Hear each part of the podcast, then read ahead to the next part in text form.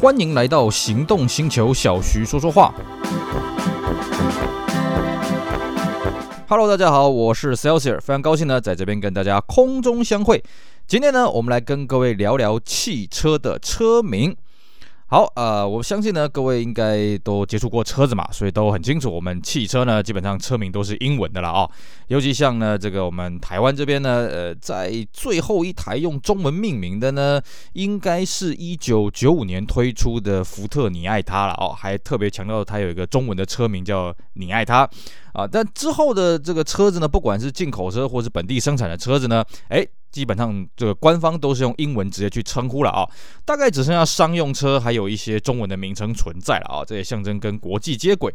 当然，最主要的我觉得还是哎大家这个崇洋的心理啦，觉得说哎取个英文的名字好像就比较这个高级一点了。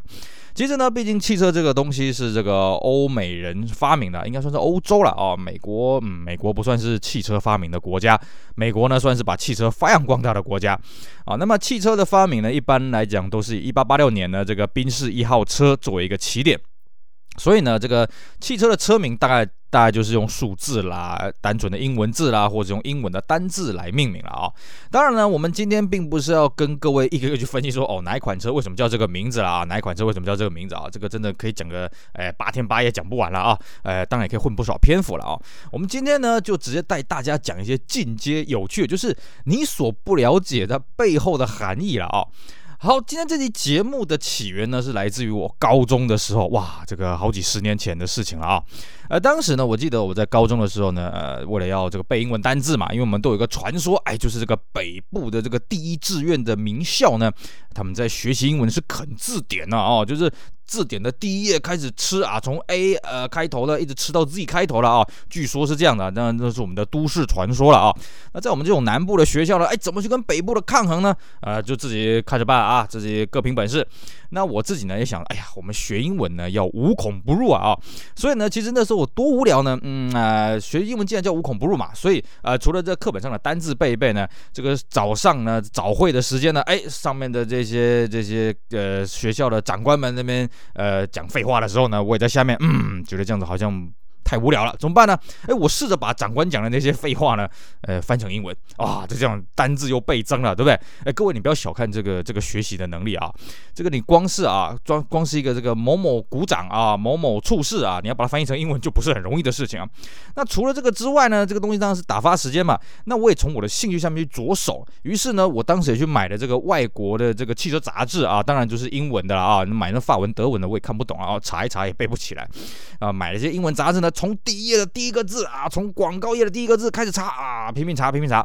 那除此之外呢，我也发现，哎，其实呢，也有一些比较轻松一点的方式，什么呢？我直接去查每款车车名嘛，对不对？当然，我们多少都知道这个每款车它车名命名的方式是什么。可是呢，你把它当一个单字下去查，哎，就会有一个意外的收获了啊。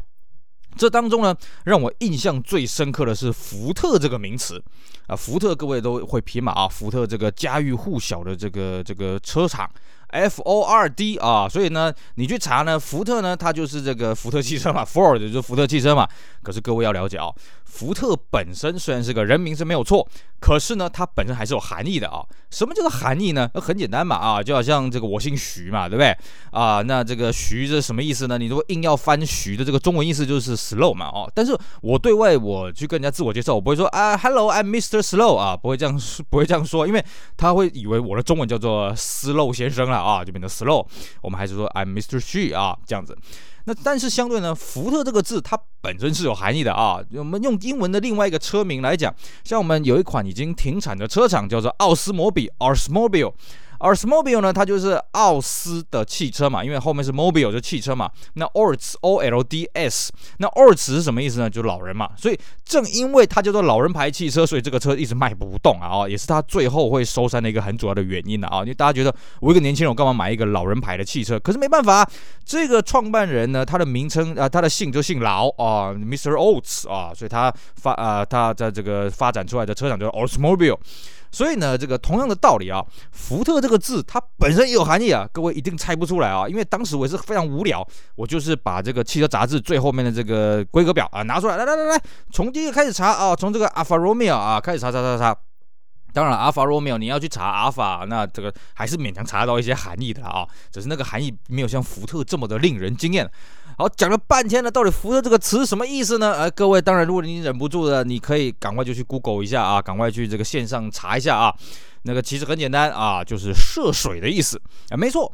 所以呢，这个亨利·福特呢，这个他的这个，如果你要硬从这个意思的字面去翻的话，啊，字面的意思去翻的话呢，那就是这个亨利涉水啊，这个涉水家族啊，Ford 啊，是这个这个含义啊。这是我这个相当有印象的一个英文词汇。所以呢，各位，你去看这个车厂的厂牌呢，你会发现这些有一些你意想不到的这些这个意义了啊。然后呢，同样的道理呢，我们再来看另外一间车厂，叫做。莲花啊，莲花，各位会觉得说啊，莲花这个就很简单嘛，Lotus 嘛，L O T U S 嘛，对不对啊？这莲花呢，这个就是莲花的意思嘛，Lotus 就是莲花的意思嘛，这个没有别的含义了啊。可是呢，各位知道莲花这个车厂为什么取名叫莲花呢？好，有很多人会告诉你啊，是因为这个创办人呢，这个 Chapman 呢，他的这个庭院当中有一个池子啊，上面有莲花啊，他希望他的车子呢，啊，这个出污泥而不染啊，所以呢，就是取名叫莲花。好。这个呢，我只能说这叫做都市传说。为什么呢？因为根据我们的调查呢，这个 Chapman 这个人呢，这个两袖清风啊，怎么可能他庭院里面还有一个喷水池，还是养个莲花呢？就真的有两莲花的话，搞不好被他吃掉了，是不是？啊，所以呢，这个东西充其量啊，哦，觉得只是个都市传说。毕竟 Chapman 当时真的没有这个财力了啊。那么到底为什么他当时取名叫莲花呢？哎，这个又有另外一个都市传说，这大家听听笑笑就好了啊。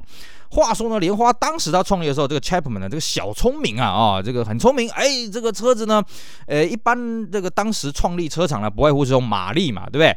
啊，不外乎是用这个什么 Type A 嘛，Type One 嘛，对不对？可是呢，这个 Chapman 就知道，第一个了哈，我跟他拼马力呢，我不一定有胜算，因为我们的讲讲的是这个轻量化嘛，对不对？第二个呢，这个我们如果一号车就叫做 Type One 的话，人家会觉得说，哎呀，你这个车厂刚创立的哈，好像对你没什么自信呢、啊。所以呢，Chapman 很聪明，哎，我第一台车呢叫 Type 五三啊，这个告诉你，好像我前面已经出了五十二台车了啊。然后呢，这个当时呢也不是叫做莲花了啊，莲花这个名字怎么来的呢？好了。这个 Chapman 卖车呢，卖了一段时间，发现，哎呦，糟糕了，我车子还是卖不掉啊，这个很多库存呐、然后人家建议他说，哎，不然呢，你这个赶快就是申请一个商标了，申请一个 logo 了啊，赶快把这车卖掉了。呃，所以那个 Chapman 呢，想想，哎呀，那我要怎么命名呢？然后呢，他看着这个满山满谷的这个库存车呢，想到了一个词汇了啊，就莲花这词汇。为什么呢？因为呢，其实莲花这词汇，你把它这个这个这个拆开来看，L O T U S 啊。当时据说了哈，Chapman 看了满山满谷的这个车子呢，然后新生一个词啊，叫做 lots of unsold cars 啊。那你把 lots of unsold cars 呢这个几个字呢兜一兜，哎，就刚好就 L O T U S。啊，至于到底是不是因为这样子取名莲花呢？这个我觉得当然也不可考了啊。这个这个当做都市传说，大家听一听就好了啊。这个反正大家开心嘛啊。所以呢，这个你如果去查询莲花，它真的 L O T U S 就是个莲花啊，就是这个货真价实的莲花。那当然了啊，这个虽然它没有格外的含义，不过至少对于这个如果各位是还是求学的学生来讲的话啊，那你至少可以多学一个单字，也算是不错了啊。我当时真的因为哎这个查这些英文车名呢，哎学到不少英文的单字啊，尤其一些动物了啊，像什么 Cougar 啦、Jaguar 啦、Puma 啦、哦 Mustang 啊、哦这些车子啊，这些动物的名字啊，有肌肉啊，有动力的这种动物呢，很容易被车子拿来，尤其跑车拿来命名了啊。那么除了这个车子的名称呃有它的含义之外呢，啊再来考考各位啊，既然都已经聊到这里，我们再来考考各位车款的意义啊。相信各位一定都听过法拉利嘛啊，法拉利这个名词啊，各位去查这个英文这个名词，这个没什么意思啊，它就是一个人名。那你说法拉利这个人名到底有什么含义呢？啊，不好意思，你要去查意大利文啊，毕竟法拉利是意大利人啊，你要去查查看意大利的法拉利啊，就这个本身有什么含义了啊，一定有含义啊。毕竟像我们这个华人在取名啊，在取姓啊。华人的取姓呢，主要是以这个地点，你住的地方，或者说你以前存在的国家为名。所以呢，你会发现，呃，有一些人会改姓，为什么呢？因为呢，有一些人可能这个地方遭到迫害了啊，那为了怕这个祸延子孙，所以呢，赶快就改姓啊，把这个姓氏给改掉啊。像比方说有类似的状况，比方说陈啊，陈就是以前封在陈国的人了啊。那当然有一部分呢，陈国的人呢，后来被迫害，所以他改名别的名字这样子啊。那么这个西方人他们在取姓呢，主要是以他们的职业啊，比方说我们这个以前这个 F1 的赛车手啦，这个这个 Schumacher 啊，他就是这个这个某个二嘛啊，E R 嘛，就是某个职业嘛啊，还有什么很有名的这什么木匠兄妹，呃，Schumacher 好像是鞋匠是不是？我我不是很清楚了啊。那像这个这个唱歌的那个木匠兄妹啦，就 Carpenter，Carpenter 就是木匠的意思嘛，对不对？那么不然就是谁谁谁的儿子，比方说 Jackson、Johnson 啊，这些这些方式。那其实啦啊，这个我相信 Ferrari 这个名字在意大利文一定有它的含义了啊，可能也是某个职业了啊，这个不一定了。好，这个扯远了啊！我们今天不是要讲这个外国人命名的逻辑啊。那法拉利的车款呢，大大家应该多少都懂一些了啊。像这个什么现在新款的叫做什么 Roma 啦啊，像什么 LaFerrari 啊啊这些 Portfolio 啊什么的。那么在早年呢，曾经这个 Ferrari 的车子都是用数字来命名，现在用纯粹数字来命名的 Ferrari 的车子基本上都已经没了啊。以前像这个我们这个很有名的什么法拉利三二八啦、三四八啦，对不对？三六零啦啊，这个什么五一二啦哈。那当年的法拉利在命名的这个逻辑其实也很好理解了，像三二八是什么意思呢？哦，就是三千两百 CC V 八引擎。那三四八是什么意思呢？哎，三千四百 CC 啊 V 八引擎。那三六零是什么呢？啊，三千六百 CC 啊，这个五一二是什么呢？呃，这个五千 CC 十二缸引擎。哎，对，很多人都知道这个当年数字命名逻辑。可是呢，这一票 Ferrari 呢，这个数字命名逻辑当中呢，有两个例外。啊，哪两个例外呢？来来来来，我们刚刚讲。三二八呢是三千两百 CC 八缸引擎，是的。那三四八呢是三千四百 CC 八缸引擎，是的。那三四八的下一代呢叫做三五五，那你要怎么你要怎么说呢？哎，呃，三千五百 CC V 型五缸引擎，哎，怪怪了啊。三五呢是这个三千五百 CC 呢 V 八引擎，所以它照理来说它应该叫做三五八啊。像后来有一款叫做四五八，就四千五百 CC V 八引擎。啊，所以呢，三五它的命名是怎么来的呢？哎，很简单，呃，这个意大利人毕竟比较浪漫嘛，啊，老是这样千篇一律的呢，这样去命名三二八、三四八、三五八啊，不太好玩，所以呢，他们就命名成这样子。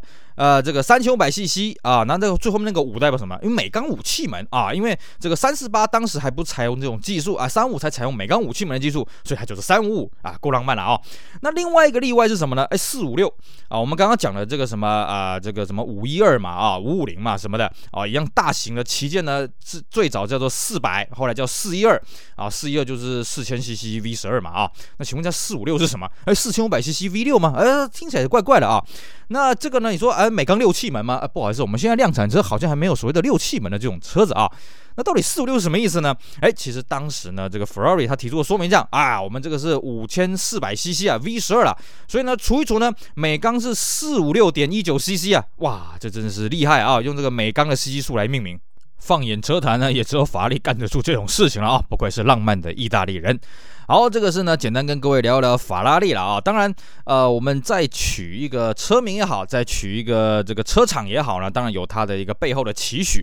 那除了车名啊、车型的名称、车厂的名称有这个期许外呢，其实 logo 当然也是非常的有含义啊。像我们刚刚跟各位讲的 Ferrari logo 呢，啊，一只跃马，据说是一台这个战斗机上面的涂装啊。那么它底色呢是这个黄底啊，然后这个黑字啊，当然有它的含义。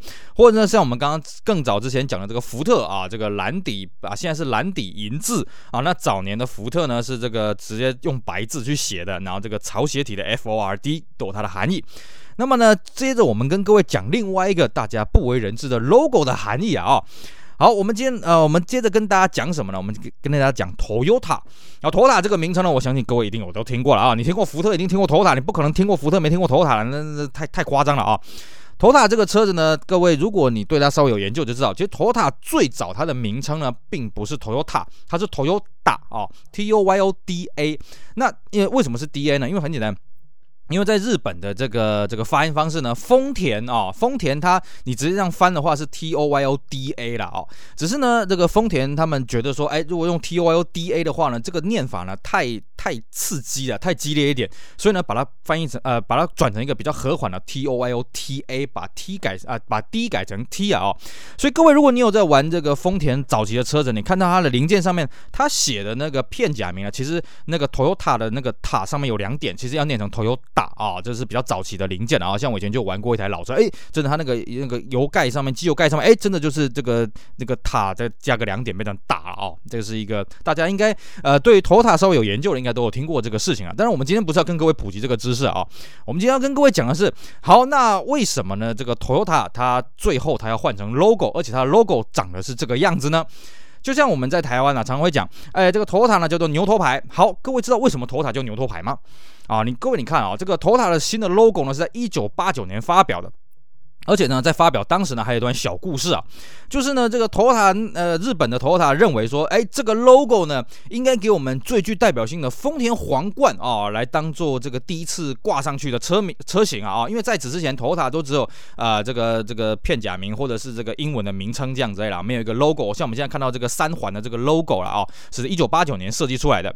那么当时呢，就是争吵不休啊，因为当时同一时间呢，还有另外一台车也推出来，叫做这个 Lexus LS 四百。啊，这个丰田的第一个海外的这个豪华高级豪华品牌啊，这个要诞生了，所以他们也觉得呢，这个应该给 LS 四百在日本当地的车子啊挂上来，因为这个当时日本还没有 Lexus 嘛，啊，就是 Toyota Celsior 啊。那么当时两边的纠呃这个这个夹杂不清啊，后来决定怎么样了啊？那没关系，大家各退一步了啊。这个 Toyota logo 呢，还是给这个 LS 四百在日本当地的这个车型 Toyota Celsior 去悬挂了啊。那只是呢，这个皇冠呢，他就退了一步啊。那皇冠呢，就给他另外一个补偿。至于补偿是什么呢？诶，我们这边呢就跟各位卖个关子了啊，因为这也不是我们今天讲的重点。那我们今天讲的重点是什么？好，那为什么这个这个 logo 呢要设计成一个牛头的造型呢？而且呢，我们台湾因此就称为丰田叫做牛头牌。各位想得出原因吗？其实呢，关于这个原因是什么呢？哎，丰田官方没有给出一个具体的说明。